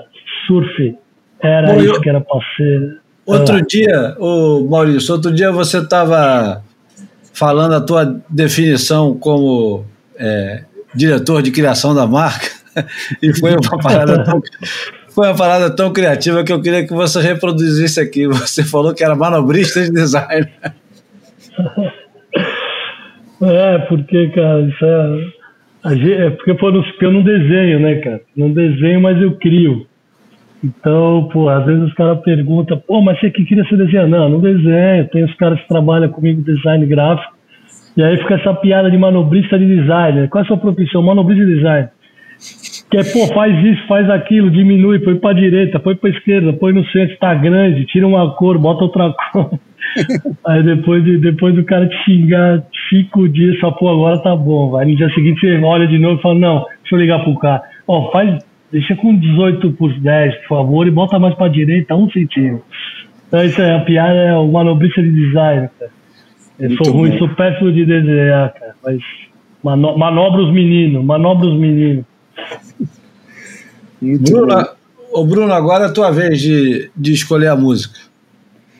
Ah, cara, não tem grandes narrativas em cima da música, não. Foi meio é, visitando músicas que, que que eu ouvi bastante antes desse advento aí de aplicativo de, de música, que é uma certa praga hoje em dia, porque você tem, tem acesso a muita coisa e, e, e acaba tendo uma relação meio superficial com, com as coisas que você ouve, mas eu acho que também a gente pode se adaptar às tecnologias, né? Então, assim, é, eu acho que tem até um pouco de, de contato com o que a gente falou lá atrás do, dessa coisa da, da falência das surfwares internacionais e que eu acho que é, surfaram numa, numa era de muita prosperidade e talvez é, tenham é, gastado demais e, e, e, sem tanta consciência do que seria um futuro mais árido. É, então eu acho que é, eu, costumo dizer isso para tantos temas e serve para tudo na vida, né? Que a vida, é, acho que a maioria das vezes é o melhor caminho é o caminho do meio, né? É você equilibrar um, um pouco, né? As vontades com as necessidades, enfim, mas sem, sem filosofia de boteco tão longa. É, mas é, dentro dos próprios aplicativos você pode ter a discografia das bandas, você pode ter um descritivo das, não só da banda como dos discos. Então, assim, é, às vezes você faz uma leitura daquela superficialidade, mas se você cavar um pouquinho mais, você, você pode ainda produzir é, mergulhos um pouco mais profundos, mesmo nesse ambiente digital. E verborragias é, delirantes à parte, a banda é o Block Party, o álbum é o Silent Alarm, que é um arrasa quarteirão deles, lançado em 2005. Acho que é o primeiro álbum deles completo, né? Antes era só umas músicas espalhadas. É, eu era aficionado por essa música ali no, no final da primeira década do, do século XXI, ali por 2007, 2008. E outro dia acabei trombando com essa música, que é a primeira música do álbum Like Eating Glass.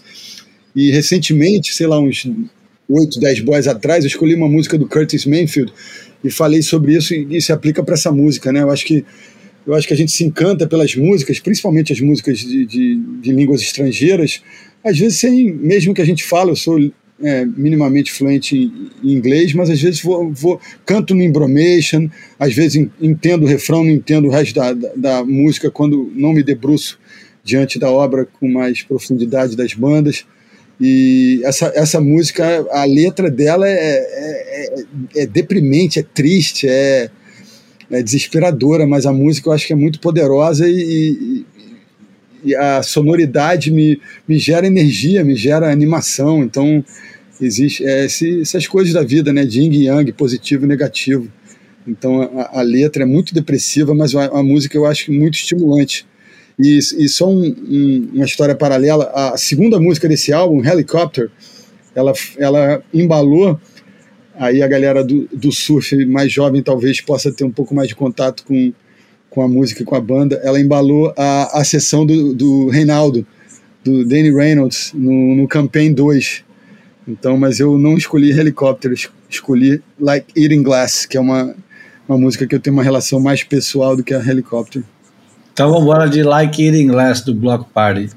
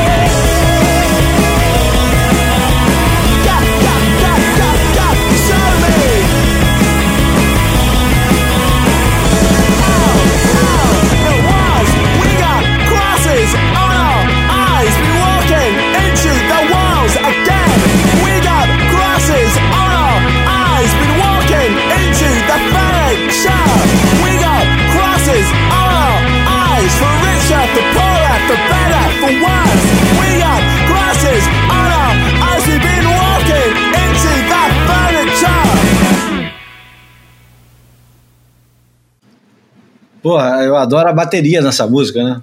Porra, eu adoro a guitarra. A voz desse maluco eu acho maneirona também, diferente. É o Kelly Okereke. Não sei como é que fala direito o nome dele. Bom, vamos continuar. Eu vou deixar o Bruno fazer uma pergunta que eu não deixei ainda, né? Ah, eu não estava preparado não, mas eu, a gente falou tanto né, de, de passado, que ele olhar, olhar para frente, né? É, perguntar para Maurício onde, onde, é que ele se, se vê daqui a 10 anos e, e, a, e a marca também, né? Pô, Bruno. Cara, então me vejo que, que eu, a gente está trabalhando sempre pensando que vamos conseguir chegar lá. Eu sempre brinco, a gente vai chegar lá.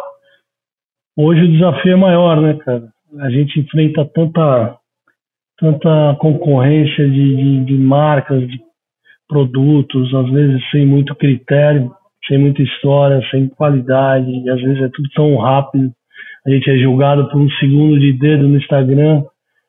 Então, assim, cara, eu imagino que a gente tá, é o que a gente está trabalhando, ser uma marca realmente. Não muda, não muda, na verdade, o meu mantra, cara.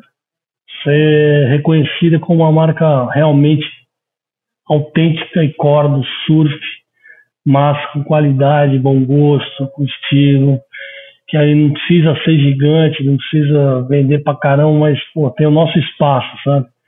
Eu acho que sempre eu fiquei motivado quando eu via marcas é, que eu considerava, às vezes, de um pouco, pô, com todo respeito, às vezes mau gosto, ou que não tinha história, ou que às vezes só usava o surf para vender ganhar dinheiro. Eu via os caras vendendo, eu falava, meu, não é possível, os caras estão ocupando um espaço que é nosso. É, a gente ajuda tanto atleta, a gente tem muita ação, não é de hoje, já há tempo, campeonato, limpeza de praia, ação ecológica, escolinha de surf, é, projeto social, enfim. A gente, pô, sonha com esse reconhecimento, cara. Não precisa vender pra caralho, não, mas ser reconhecido, cara. É mais ou menos. E a gente já é, cara, já tem bastante reconhecimento. Isso aí, às vezes, um elogio. Eu até comentei aqui com uma, uma situação que aconteceu há um tempo atrás. É, faz, sei lá, talvez uns seis meses atrás, eu estava numa espera de um restaurante em São Paulo com a minha esposa e ela acenou para uma, uma, uma, amiga dela que estava com o marido na espera e eu já estava jantando e na hora que a gente só acenou, não se cumprimentou e na hora de ir embora ela me apresentou, né, falou, pô, esse aqui é o marido da minha esposa que eu te falei, o cara pega onda e tal, aí eu vi que o cara tinha mais um pouquinho mais novo que eu, assim, mas com cara de praia, né, e me surpreendeu quando o cara virou e falou: Cara, eu acompanho seu trabalho, eu sou fã do Assalto Salt. Eu morei na Austrália, fiz intercâmbio para a Austrália por causa da matéria do, da Hardcore, do Alemão de Maresias, que morou em Red Bluff na caverna. Eu fiquei com. Eu falei: Caralho, velho. Fiquei. Falei, né? Pô, o cara tá falando isso pra mim aqui do nada. Um cara que eu nunca vi na vida, né? Hoje em dia é difícil, cara. As pessoas são.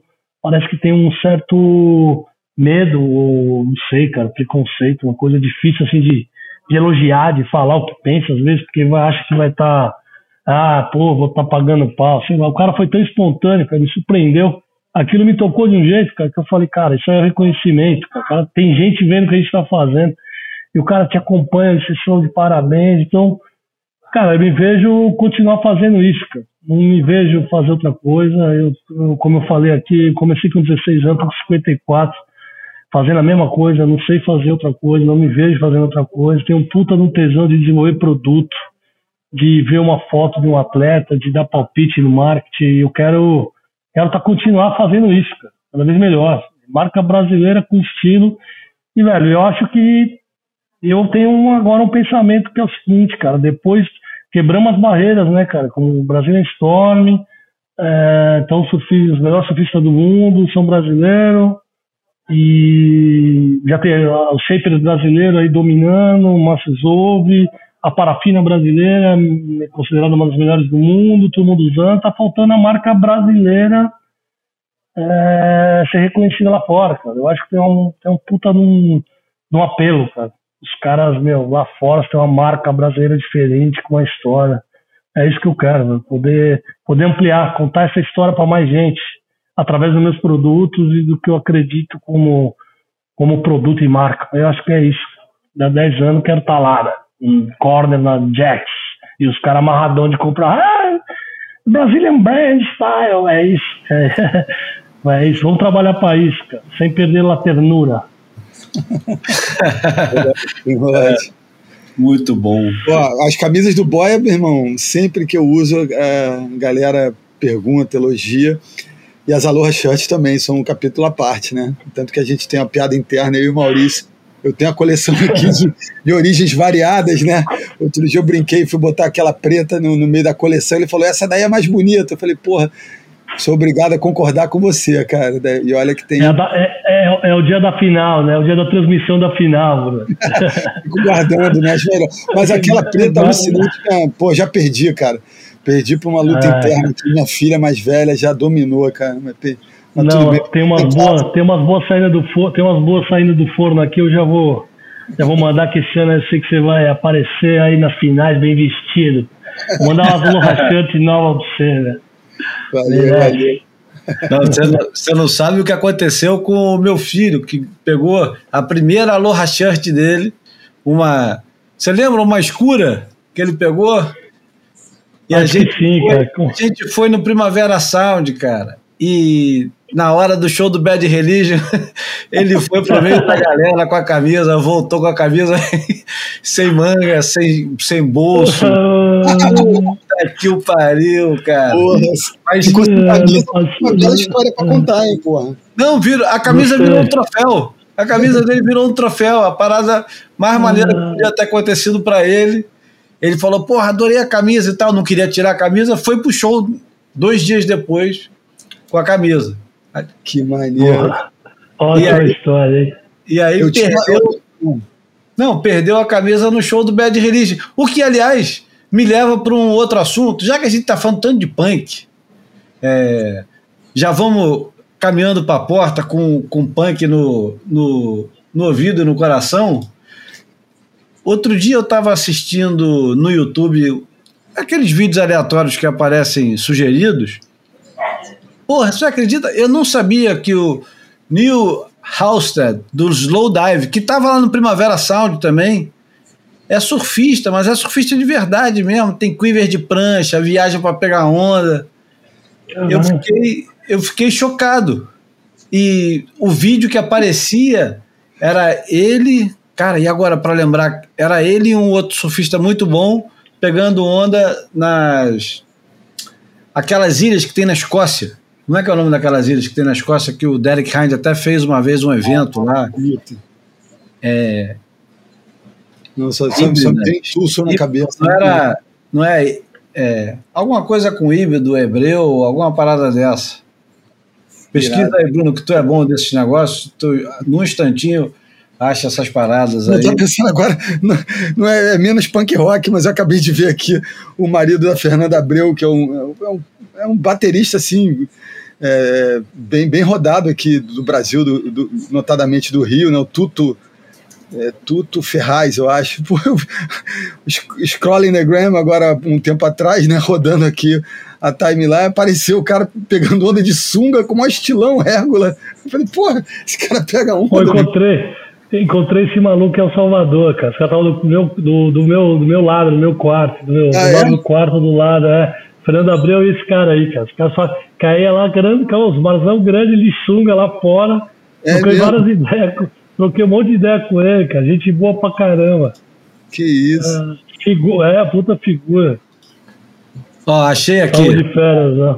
É, é o, o, o, o Neil Halstead e o Alan Stokes surfando na Outer Hebrides. Hebrid, Hebrides. É, Que como é que é em português essa porra? Eu não sei. Mas enfim, umas ondinhas boas e o- os caras com. É, um- tá no YouTube, vou botar lá no boiapodcast.com, tanto a conta do, do, do Neil. Neil, vou falar o nome dele agora certinho, vamos ver aqui. Neil Halstead. E outro dia o nosso camarada, o Renato Alexandrino, mandou para mim um, um post do NoFX colocando a prancha que o, o baterista shapeou. E o, o baterista é shaper, além de ser surfista, é shaper, o Smelly. E aí ele publicou a prancha dele, primeira prancha que ele fez em 2024. E a prancha, é, no fundo, tem todos os álbuns preferidos dele. E ele pergunta assim: quantos álbuns você consegue identificar na foto? E aí, porra, tem. Cara, tem coisa pra cacete no fundo da prancha. Tem é, Johnny Cash, tem. Tô vendo aqui. É Bad Religion, tem Pennywise, tem Offspring, é claro que tem NoFX, alguns, tem London Calling do The Clash, vários álbuns do Johnny Cash e cara, tem uma porrada de coisa legal pra cacete. Eu fui procurar. E aí o, o cara ele faz prancha mesmo, direto, e tá anunciando as pranchas dele na conta de Instagram. E depois eu fui procurar mais sobre o cara. Eu adoro no FX, só vi um show deles até hoje, foi lá em Curitiba. Eu ia brincar aqui isso, que o, no Mangue Beach o, o Júlio era Mundo Livre SA Futebol Clube, eu era Chico Sainz Futebol Clube. E, e no, no, no, no, punk rock californiano dessa geração, o Júlio é, é muito no FX, eu era mais Pennywise. Engraçado isso. Não, e pô, tem até uma história engraçada. Uma vez o Fred 04 veio tocar no Rio e eu estava completamente enfeitiçado pelo álbum de 92, White Trash, Two Ribs and a Bean, do NoFX. E ele foi lá em casa, nego é, fez a, aquele ritual todo que sempre uhum. faz quando encontra. E aí coloquei o, o, o álbum do, do NoFX, cara, para ele escutar. Ele nunca tinha ouvido, ele ficou impressionado e eu fiquei mostrando a quantidade de estilos musicais que tinha no álbum só.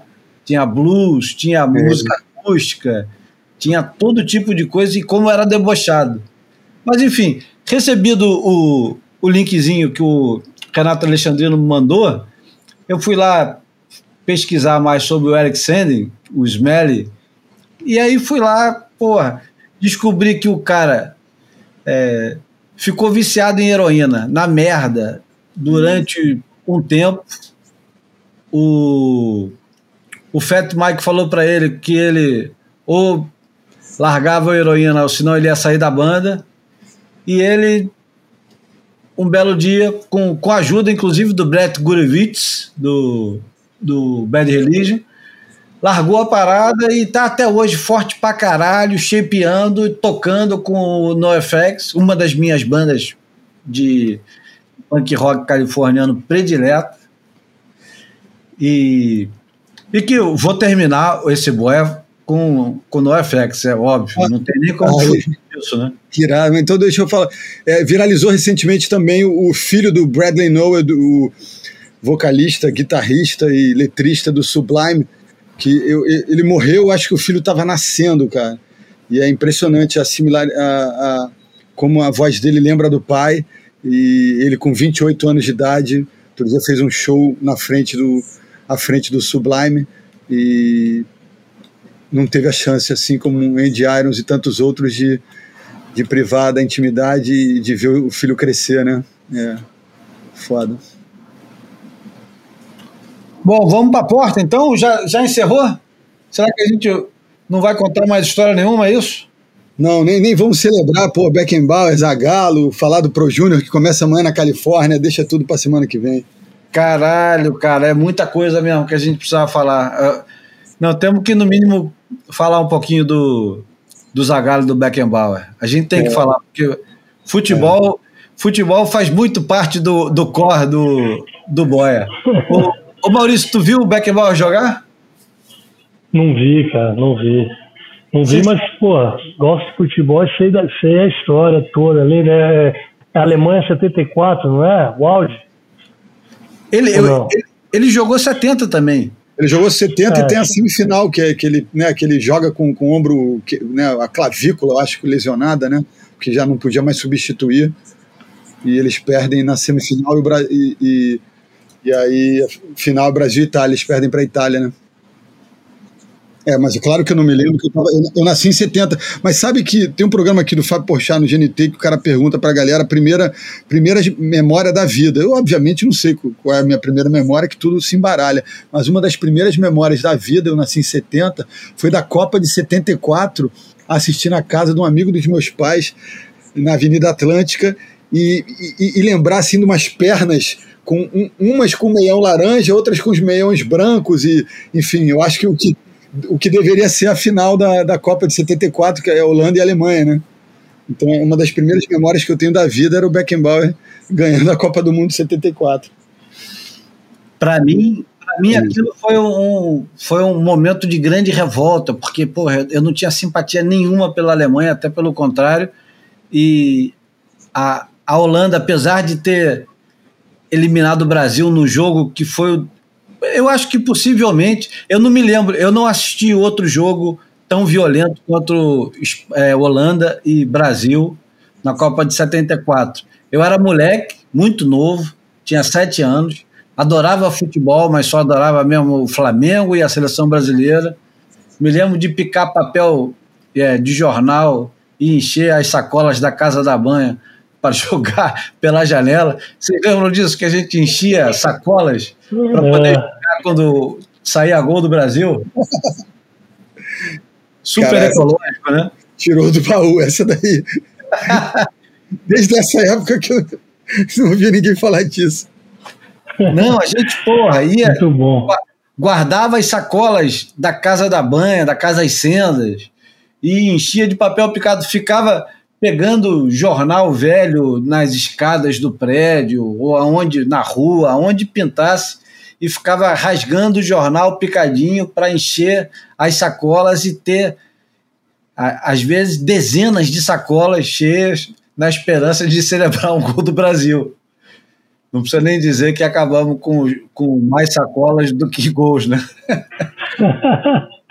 Mas, ah. mas, mas, eu tava torcendo pra caralho pela Holanda, cara. Apesar do jogo, como vou repetir, o jogo da Holanda contra o Brasil foi um jogo.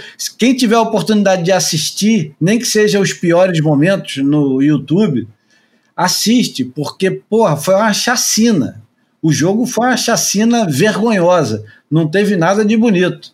Era era para ser um, um, grande clássico. A, a, o carrossel holandês contra o Brasil de 74, liderado pelo Rivelino, né, Paulo César Caju, Luizão Chevrolet. Luizão Chevrolet você lembra, Maurício? Pô, Luizão Chevrolet, são famosos. Todos esses caras aí eu lembro, memória afetiva. Moleque também igual o Bruno, mas, pô, não sei, cara. Acho que a figurinha a gente guardou, né? Alguém entregou, conhecemos todos.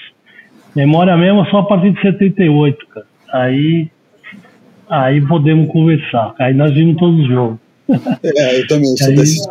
é.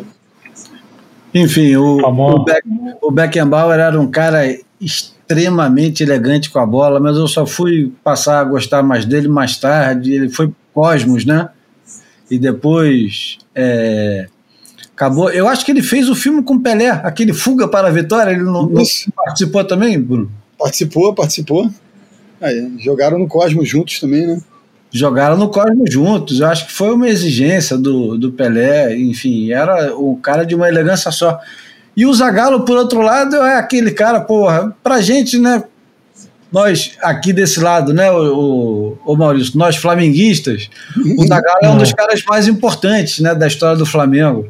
Exceto, exceto pela única mancha na carreira dele de, de treinador, é que ele demorou muito para promover o Zico, porque o Zico estreia em 71 e o Zagallo é, não gostava muito, acho que queria proteger o garoto, ele era muito franzino, e só em 73 com o Jobera é que o Zico vai ganhar o espaço dele mesmo. Ou seja, é, é a única pequena mancha, porque o, o, velho, o velho Lobo não era fácil, não. O único, é, único única pessoa no mundo com quatro títulos mundiais como jogador e como treinador, um, um estudioso do negócio, e o cara com personalidade forte. Porra, é, é, é, é, sinistro demais, né? O cara na primeira, na final de 58, é, eu tava, isso eu soube agora nas homenagens. É, parece que na Suécia chegaram a hastear uma bandeira de Portugal porque não sabiam qual era a bandeira do Brasil, cara. Esses caras Ah, colocaram no mapa do mundo mesmo. E o cara na final, o, o cara defende um gol como zagueiro debaixo da linha e faz um gol. O cara era, meu irmão, era um, era um jogador moderno antes de existir esse conceito, né, do, do jogador, porra, contemporâneo, né, que, que, que joga sem a bola, ou que ma- marca e ataca, né, enfim. É sinistro. Ele era muito voluntarioso, né? É, é. Sinistraço. Da Gala é monstro. Bom, então, Maurício, obrigado pelo, pelo tempo. Obrigado pelas roupas. Aliás, o, NoFX tem, tem, uma, tem um disco, né? Obrigado pelos tênis, obrigado pelas roupas, né? Cara, obrigado a vocês, cara. Obrigado vocês. Espero ter passado aí um pouquinho da história, de, dos porquês e como. E, pô, prazer, cara. Espero que os, os outros 12 caras gostem, velho, do que o 13 terceiro falou hoje. Valeu. Obrigado, meu irmão. Bruno, Júlio, tamo juntos, velho. Continuem. Vida longa, ao boia. Vamos lá. Brunão, valeu pela companhia. O João já foi. E, bom, deixar Valeu, o- valeu, Júlio. Eu só queria falar o seguinte, que eu estava ouvindo aquele... É, qual o nome do, do, do podcast do, da Stab? O... The Lineup? Não, The Lineup é da, da, da WCL. Enfim, o podcast da Stab, você sabe que os caras usam o número 13? O cara falou outro dia, o Ciaramela lá, o, o, o Remela lá, falou, não, É. nossos 13 ouvintes. Eu falei, ô, meu irmão, que isso? Tá imitando o boia, Opa. pô? Sai fora, meu irmão. Pô, Aí, Mais, não, uma, mais, uma, mais uma referência ao 13 do Zagalo aí, ó. Exatamente, Zagalo sim, mas porra, porra, Stab não, Stab não, meu irmão. Deixa não, pra lá. Não. Valeu, galera. Até semana que vem. Grande abraço. Bom, eu, eu tô numa, numa dúvida danada, cara, porque eu quero muito botar uma música do White Trash T. Hibbs, Two Hibbs and a Bean, só que eu não consigo escolher uma música, porque vou ser obrigado a colocar três músicas desse disco logo, para esculhambar e quem sabe até o Spotify derrubar o, o boy por botar três músicas de um álbum. Eu vou botar duas então, né? Porque tem, tem duas músicas que que são incontornáveis nesse álbum. Uma chama Straight Edge, que é uma música muito debochada. Você sabe qual é essa música, não? Sei, sei. Aquele conceito que foi meio popular durante um tempinho ali de, de uma suposta sobriedade do, do, do ambiente do punk rock. Não sei se prosperou isso muito, não. E é engraçado porque as duas músicas que eu mais curto, aliás, tem Stick in My Eye, que eu acho que toca na parte do Slater no, no Momentum. Vê se, vê se vocês reconhecem aqui, se é isso mesmo.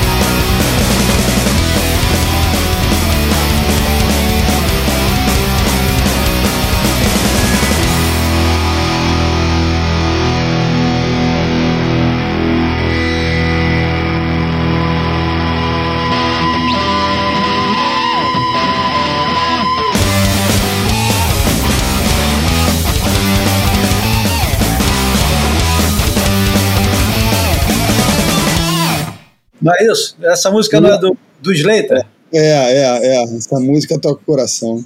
É no, é no momento, não é? Ah, eu acredito que sim. né? É. Um desses primeiros, né? Eu acho que é mais pro, pro, pro talvez pro dois, mas é, é momento. Eu acho que não é pra frente, não. Então vamos lá. Eu vou terminar com Stick in My Eye. Depois eu vou colocar a minha música predileta do NoFX, que é uma das músicas mais debochadas dele, que é a Johnny Appleseed. E depois Straight Edge. Como são tão, músicas tão curtinhas, acho que cabe três.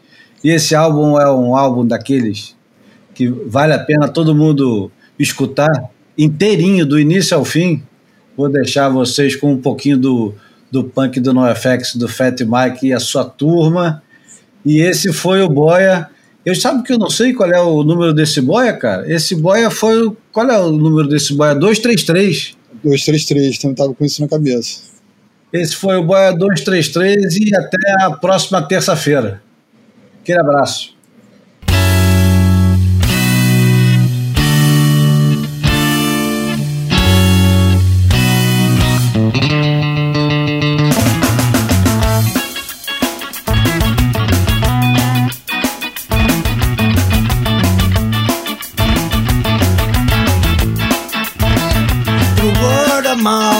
let it be known.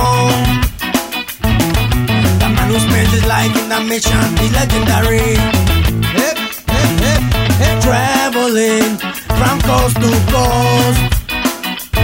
He's the contemporary Johnny Appleseed. And man, why you always talking shit about Johnny anyway? He's down for the cause,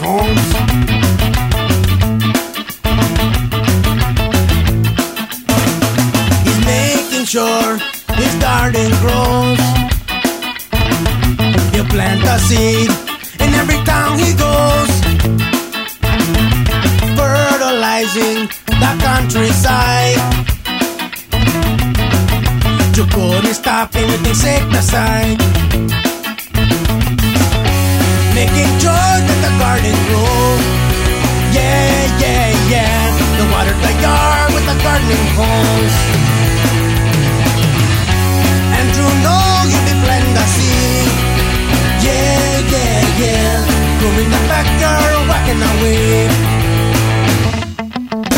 Oh yes, this Johnny character is just what we're looking for. He's very straight, very gang, very Hispanic. He'll do just fine. When digging holes, he be wearing a glove. He go into the shed, get out a shovel and he jump. He plant the seed, making sure it's sown. He going to the gym and he start hoeing with a hoe. Ho, ho, ho, ho. Making sure that the garden grows. Yeah, yeah, yeah. The water the yard the gardening hose. Room in the backyard, or whacking a weed. Yeah, yeah, yeah. The contemporary Johnny Appleseed.